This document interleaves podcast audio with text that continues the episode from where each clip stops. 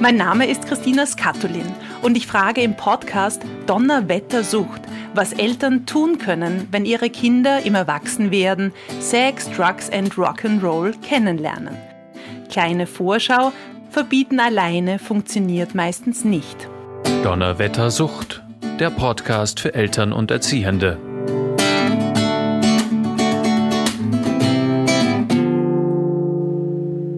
Hallo zu einer neuen Episode von Donnerwettersucht. Wir sagen als Eltern oft und gern, das hat mein Kind von mir und meinen damit meist Eigenschaften wie das Temperament oder zum Beispiel die Begabung zum Singen. Aber kaum jemand sagt, ah, das muss mein Kind von mir haben und meinen damit zum Beispiel das Trinken von Alkohol oder das Rauchen. Dass wir in Österreich aber gerne trinken und rauchen, das haben wir in anderen Folgen schon besprochen. Heute stellen wir uns die Frage, ist Sucht eigentlich vererbbar? Darüber werde ich mit unserer Expertin plaudern. Wir sind wieder digital miteinander verbunden. Sie arbeitet seit elf Jahren im Suchtbereich. Sie ist als Sozialarbeiterin in der Prävention und in der Beratung tätig. Sie ist Leiterin der Mutter-Kind-Gruppe im Verein Dialog und nebenberuflich Yogalehrerin. Willkommen, Lisa Schindlauer. Hallo Christina, vielen Dank für die Einladung. Ich freue mich, hier zu sein. Liebe Lisa, wir hören uns gleich wie immer die Nachricht auf unserer Podcast-Mailbox gemeinsam an. Ja, hallo, da ist. Ähm, ich hätte gerne einen Rückruf von Ihnen. Und es geht darum, dass ich drei Kinder habe und die älteste, die Jasmin, die ist 15 und die ist unser Pflegekind. Und jetzt ist so, dass sie sich immer wieder trifft mit ihren Freundinnen, die Jasmin, im Park und ich bin mir ziemlich sicher, dass sie dort auch immer wieder Alkohol trinken. Und wir fragen uns jetzt, ob sie nicht besonders gefährdet ist deswegen, weil die Jasmin kommt aus einer Familie ursprünglich, ihre, ihre Eltern sind beide Alkoholiker und ich habe da mal was gehört, dass da auch sowas wie eine genetische Belastung gibt, vielleicht auch sowas wie ein Suchtgen. Und jetzt fragen wir uns, ob sie überhaupt was trinken darf, ob wir nicht einmal mit ihr reden müssen drüber. Ja, darum hätten wir gerne einen Rückruf. Danke. Die Pflegemutter, die uns angerufen hat, hat Sorge, dass ihre jugendliche Tochter auch zur Alkoholikerin wird. Sie meint, es liegt in den Genen oder es muss doch ihrer Tochter in den Genen liegen, wenn beide Eltern Alkoholiker sind. Meine erste Frage an dich, Lisa, gibt es das sogenannte Suchtgen? Da kann man die Pflegemutter mal ganz eindeutig beruhigen. Ähm, nein, also bis dato hat die Wissenschaft sozusagen kein Suchtgen identifizieren können. Ja. Vielmehr geht es um die Sozialisation, also um das Aufwachsen unter bestimmten äh, Bedingungen, Verhältnissen. Und wir wissen ja, so die Familie ist der erste und wichtigste Ort der Sozialisation. Ähm, dort werden wir sozusagen für den Rest unseres Lebens geprägt. Und all das, sozusagen, was mir da widerfährt, auch an vielleicht dramatischen Erlebnissen, ähm, Stresssituationen, ähm, das wäre sozusagen ein sehr komplexes dann Zusammenspiel, wie eine Abhängigkeitserkrankung entsteht. Aber das Suchgehen in der Form gibt es nicht.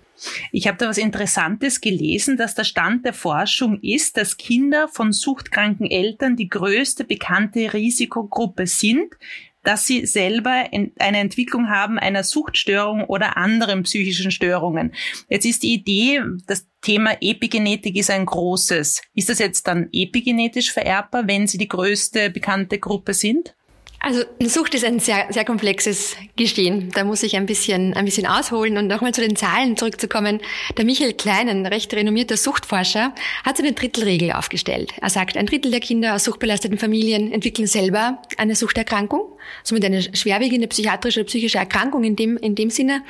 Ein Drittel der Kinder entwickelt leichte bis mittelgradige Erkrankungen und ein Drittel ist sozusagen sehr resilient und entwickelt sich gesund, ja, trotz sozusagen der, der, des Risikos der suchtbelasteten Familie.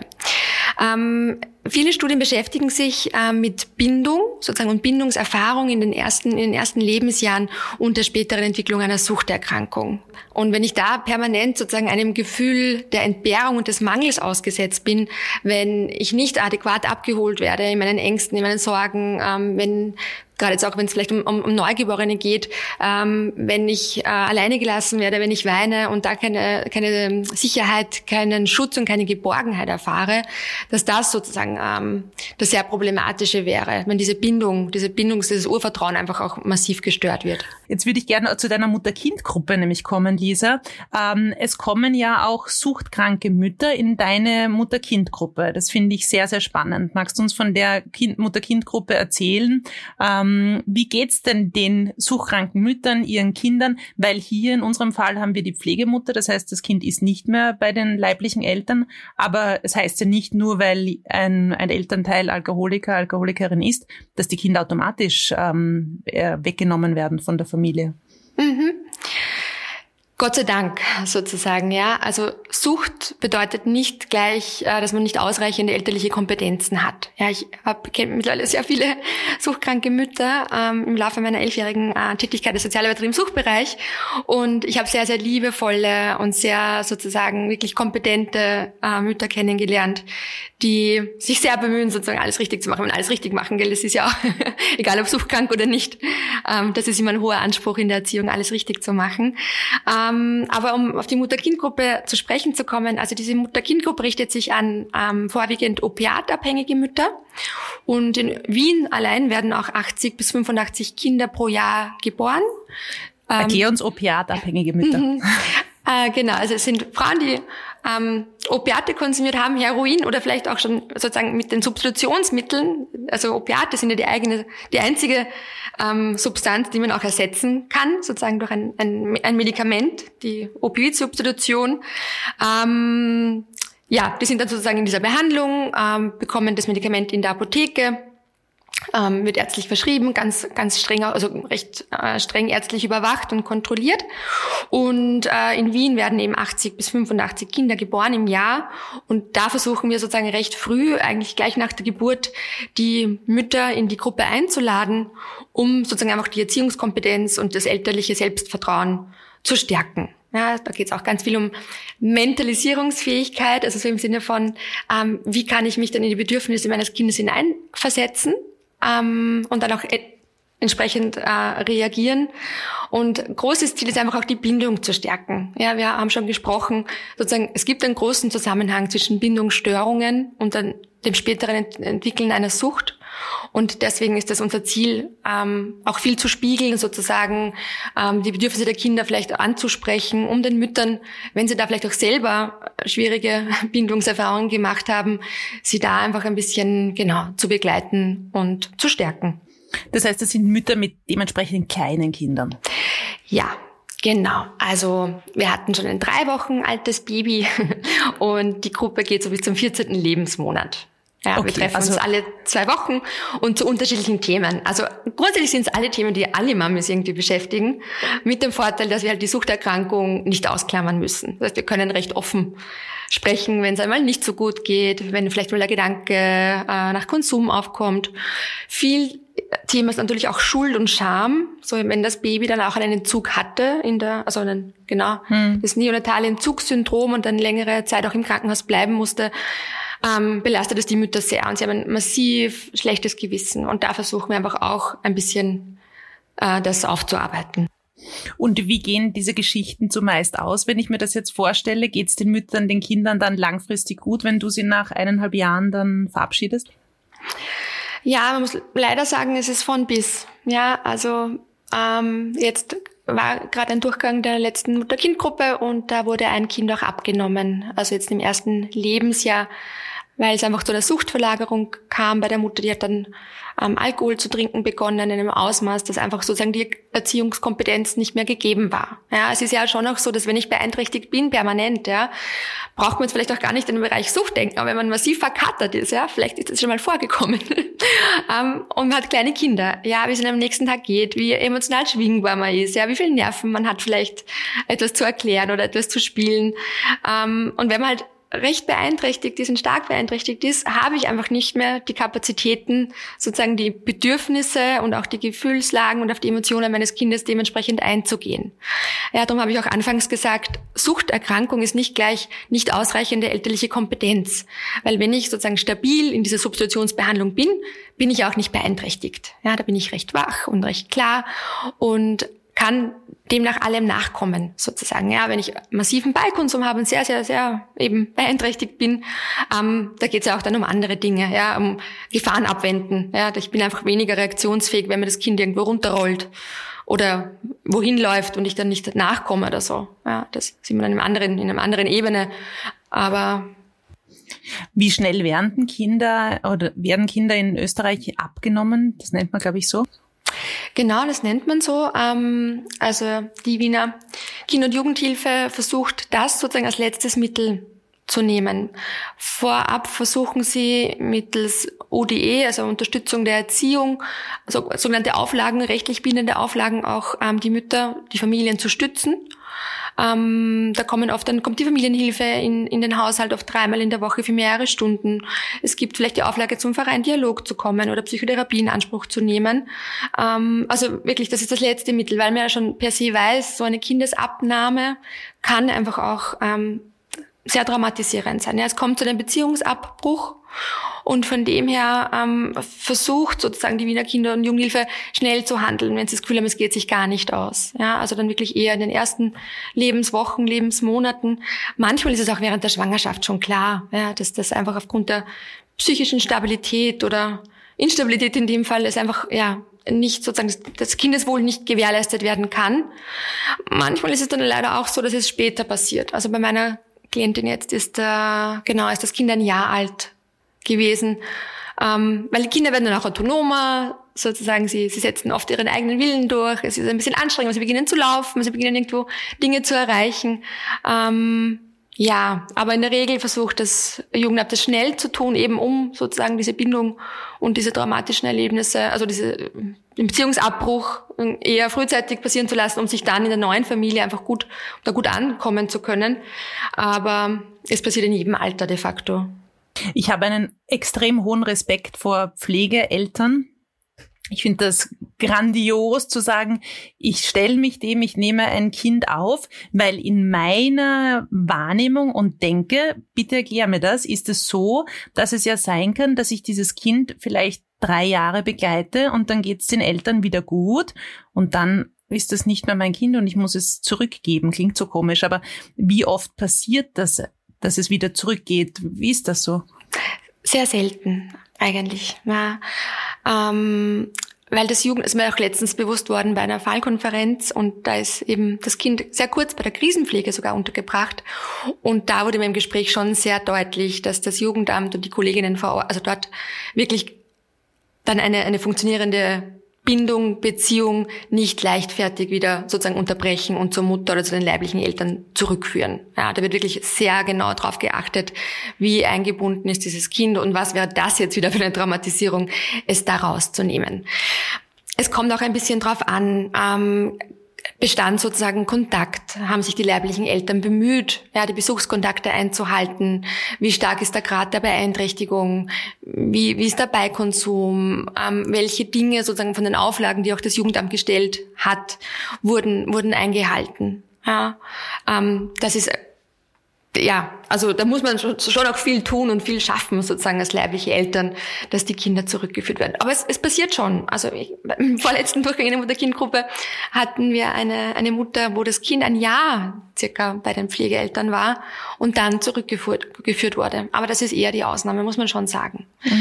Ja, weil ich sehe das bei, bei einer Freundin von mir, die hat zwei Pflegekinder aus unterschiedlichen Familien und die ist jedes Mal sehr nervös, wenn es darum geht, am die treffen wieder die Eltern. In dem einen Fall ist die Mutter und im anderen Fall der Vater. Und ich äh, bin da irgendwie so, so gefühlsmäßig dabei und denke mir, es muss doch jedes Mal so wahnsinnig aufregend sein, nicht zu wissen, bleibt's bei mir oder nicht. Aber ähm, so wie ich an deiner Reaktion sehe, ist es eigentlich nicht so, dass die Kinder wieder zurückgehen. Also man wird auch darauf vorbereitet, in, in den Kursen und in der Auseinandersetzung ein Pflegekind zu nehmen. dennoch sozusagen, ja, wie du sagst, die Vorbereitung in der Theorie hilft natürlich dann nicht, wenn ich sozusagen liebe, wenn ich dieses Kind beginne zu lieben und, das, und Verantwortung übernehme und es einfach Teil meiner, meiner Familie, meines Lebens geworden ist. Also ich habe da auch sozusagen vollen, vollen Respekt vor, vor Pflegeeltern. Es gibt ja auch immer zu wenige, ja, ähm, Pflegeelternmangel in Österreich. Ähm, aber ja, die, die Gefahr besteht, das Risiko besteht, aber was, also was meine Erfahrung sagt, passiert es recht selten. Und jetzt ist mir, das ist, das ist gut einerseits und jetzt bin ich so im Gedanken nämlich weitergegangen und dachte, ja gut, dann geht's den Kindern gut, so wie die, das Mädchen, das jetzt hier sehr behütet ist. Ähm, aber wie schafft es jetzt diese Mutter, ihr Kind langfristig zu schützen, wenn es gut beschützt in der, der Familie ist, dass es eben nicht zur, zur Alkoholikerin selber wird, weil du hast eingangs gesagt, der, die Entwicklung von Sucht ist da schon sehr komplex. Darauf würde ich gerne eingehen noch. Ähm, es geht ganz, ganz wesentlich um die sogenannten Lebenskompetenzen. Ja, und da setzen wir auch in der Suchtprävention an und in der Beratung, in der Behandlung, das Individuum sozusagen zu stärken. Suchtprävention beginnt bestenfalls Abgeburt de facto, genauso wie die Gewaltprävention oder Prävention psychiatrischer, psychischer Erkrankungen. Ähm, es geht ja wirklich ganz, ganz stark darum, sozusagen, ähm, wie ist meine Selbstwirksamkeitserwartung? Ja? Vertraue ich mir selber? Wie geht es meinem Selbstwert? Wie kann ich Beziehungen, mich auf Beziehungen einlassen, diese pflegen und auch adäquat beenden? Ähm, kann ich kommunizieren? Wie schaut es aus mit der Frustrationstoleranz? Ja? Welche Antworten sozusagen habe ich auch auf Stress? Ja, wenn als Eltern bin? jetzt meinst du? Ne, als, als Individuum, als, als Kind sozusagen. Okay. Ja? Mhm. Und da muss man halt sagen, ja, wenn das Mädchen jetzt jugendlich ist sozusagen ist, hoff, also ist sehr wahrscheinlich der größte, die größte Arbeit schon passiert, ja, weil die Pflegemutter ihre Tochter, ihre Pflegetochter sehr wahrscheinlich mit all dem ausgestattet hat, ja, allein sozusagen, wie sie sie erzogen hat, wie sie mit ihr umgegangen ist, wie viel Liebe sie erfahren hat, ähm, wie ernst ihre Bedürfnisse und Sorgen genommen wurden, ja, also da sozusagen ist schon viel, viel passiert. Auch die Frage, was sieht denn da meine Tochter? Ja, wie gehe ich denn selber um mit Stress und, und, und Anforderungen, die mir das Leben stellt? Und uns allen werden permanent Anforderungen gestellt im Leben. Es ist schon mal okay, ein Glas Wein zu trinken am Abend, aber ich sollte halt auch noch vielleicht Yoga machen können oder ein Gespräch suchen oder eine heiße Badewanne, eine Dusche, einen Lauf machen können. Es geht immer so ein bisschen um die Vielfalt der Bewältigungsstrategien, die wir zur Verfügung haben. Und ähm, da kann die Mutter schon auch sozusagen ansetzen und schauen, was hat dir denn früher gut getan? Was hat dir denn früher Spaß gemacht? Gemeinsame Aktivitäten vorschlagen. Also diese schöne Modellwirkung, von der man auch immer wieder hört und wir auch in unserem Podcast immer wieder gesagt haben, wir Eltern müssen uns anschauen, wie wir damit umgehen. Und ich glaube, so wie ich das heraushöre, sollte die Mutter weg von der Sorge gehen, dass ihr Pflegekind das jetzt in den Genen hat, Lisa, wie sieht's mit Rauchen und Alkoholkonsum in der Schwangerschaft aus? Also jede nicht gerauchte Zigarette in der Schwangerschaft ist wirklich gut. Eine Zigarette enthält 4000 Schadstoffe. Es gibt ähm, Entwicklungsverzögerungen durch, den Kohl, durch, durch das Kohlenmonoxid das sozusagen beim Rauchen entsteht. Und wir wissen ja auch, das Ungeborene ist mit dem, durch die Nabelschnur und äh, dem Blutgefäß mit der Mutter verbunden. Und durch das Rauchen kommt es einfach zu einem Sauerstoffmangel und dann auch zu einer Unterversorgung mit Nährstoffen. Und dann gibt es Frühgeburten oder auch Babys, die viel zu klein auf die Welt kommen. Also so die, die negativen Auswirkungen des Nikotinkonsums während der Schwangerschaft werden definitiv unterschätzt. Also ist weniger ein Entzug, auf dem ich wäre, wenn ich aufhöre zu rauchen. Es ist schlimmer, wenn man raucht. Genau, jede nicht gerauchte Zigarette ist wirklich, wirklich, wirklich ähm, wichtig. Und das würde ich mir auch wünschen, dass bei den Gynäkologen und Gynäkologinnen ankommt. Ja, und Alkohol ist definitiv ähm, sozusagen die schädlichste Substanz während der Schwangerschaft. Auch da erlebe ich das oft auch mal in Akademikerkreisen so ein bisschen jetzt, ah ja, ein Glas oder so zum Anstoßen zum Geburtstag oder Jahrestag schadet ja nicht, ja. Das Ding ist halt, dass wir nicht genau wissen, wann sich beim Ungeborenen was gerade an neuronalen Netzwerken zusammenschließt. Ähm, und dass, wenn ich das Pech habe und in dem Moment ähm, trinke, kann es einfach auch zu Entwicklungsverzögerungen kommen. Kann, ja, muss es nicht. Ja, ähm, denken wir viele Freundinnen, Freunde, also nicht Freunde, Freundinnen, ähm, wussten auf die ersten drei Monate nicht, dass sie schwanger sind ähm, und haben da getrunken und haben gesund und gesund entwickelte Kinder zur Welt gebracht ob es da diverse Lernschwierigkeiten und Defizite später geben wird, ist auch noch nicht absehbar. Ähm, aber auch da, äh, finde ich, könnten Gynäkologen und Gynäkologinnen ein bisschen besser aufklären, auch beim Mutter-Kind-Pass. Ja, fällt mir auf, ah, sie trinken eh nicht, gell? Und dann wird das Hackerl gemacht und es wird nicht näher exploriert, weil es ja bei Frauen, die ein Problem haben, natürlich sehr schambesetzt ist. Also es wird nicht angeschaut, oh übrigens, wir reden drüber, auch der Gynäkologe, weil du sagst, explorieren heißt ja drüber reden und, und einmal nachfragen. Ähm, und das weiß ich noch, dass mein Gynäkologe bei meinen beiden Schwangerschaften witzigerweise, meine erste Schwangerschaft ist länger her, logischerweise, äh, und da hat er nichts gesagt. Aber bei der zweiten war, dürfte eine neue Studie gelesen haben und hat gesagt, ich lege Ihnen ans Herz, wirklich nichts zu trinken. Und beim ersten war er noch so ein bisschen, hm, ich glaube auch früher war das so, da hat man ein bisschen getrunken. Ja, gell, so wie das Achtal Rotwein anscheinend immer noch gesund ist. ähm, hält sich, hält sich das, dass man denkt, ja, ein Glas Prosecco kann so schlimm nicht sein. Und es findet statt, ja, das wissen wir alle, weil manchmal eben ist eine Schwangerschaft sozusagen noch nicht, ähm, man weiß noch nichts davon in den ersten paar Wochen und trinkt. Ähm, aber wie gesagt, also wenn man es weiß und verhindern kann, äh, ganz, ganz wichtig. Alkohol ist wirklich die, die schädlichste Substanz für den Fötus. Lisa, weil wir über das Wort Scham gesprochen haben, wenn Mütter dann ähm, nach überwundener Sucht mit ihren Kindern sind und dann sich vielleicht denken, mal, jetzt kommt mein Kind in die Schule, hat das jetzt einen Schaden davon, weil ich früher alkoholabhängig, heroinabhängig war? Wie gehen die mit diesem Schamgefühl, mit dieser Schuld vielleicht auch, die sie in sich tragen, um?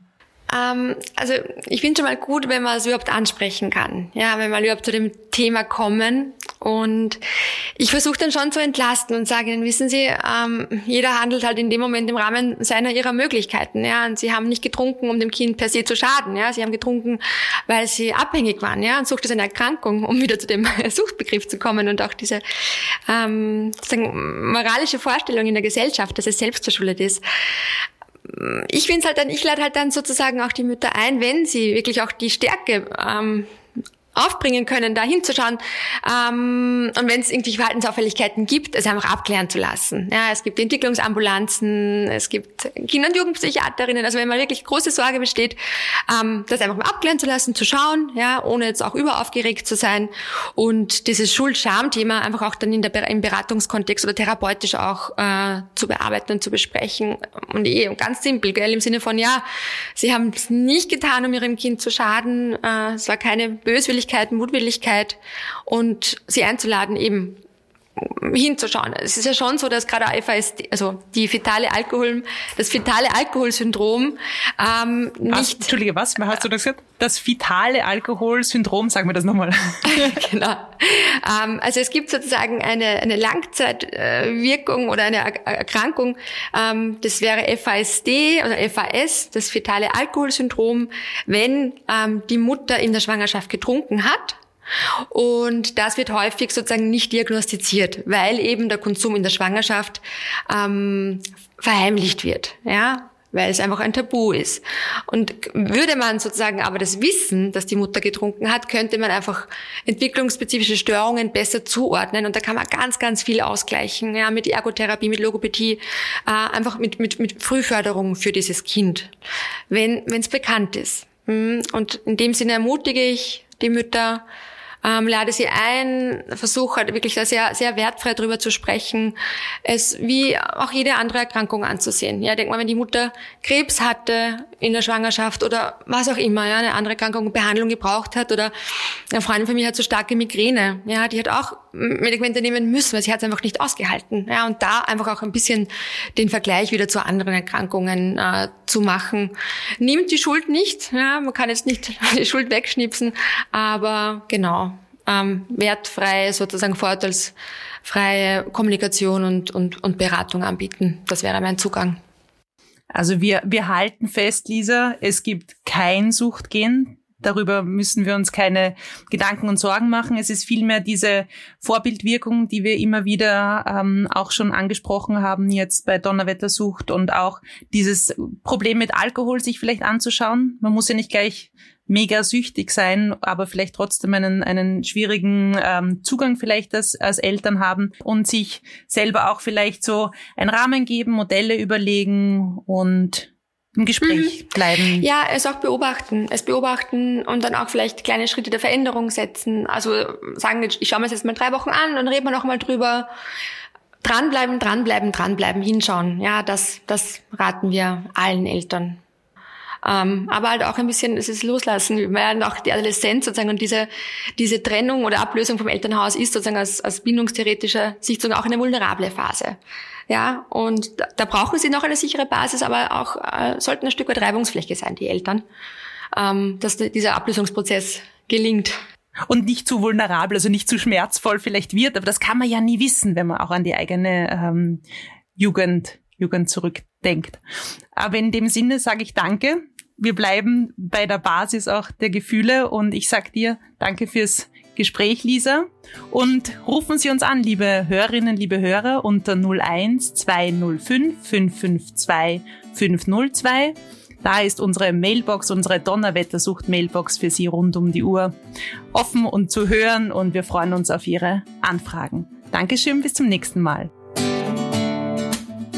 Wenn Sie Beratung und Unterstützung suchen, dann wenden Sie sich unter der Telefonnummer 01 205 552 502 an den Verein Dialog oder informieren Sie sich unter www.sdw.wien.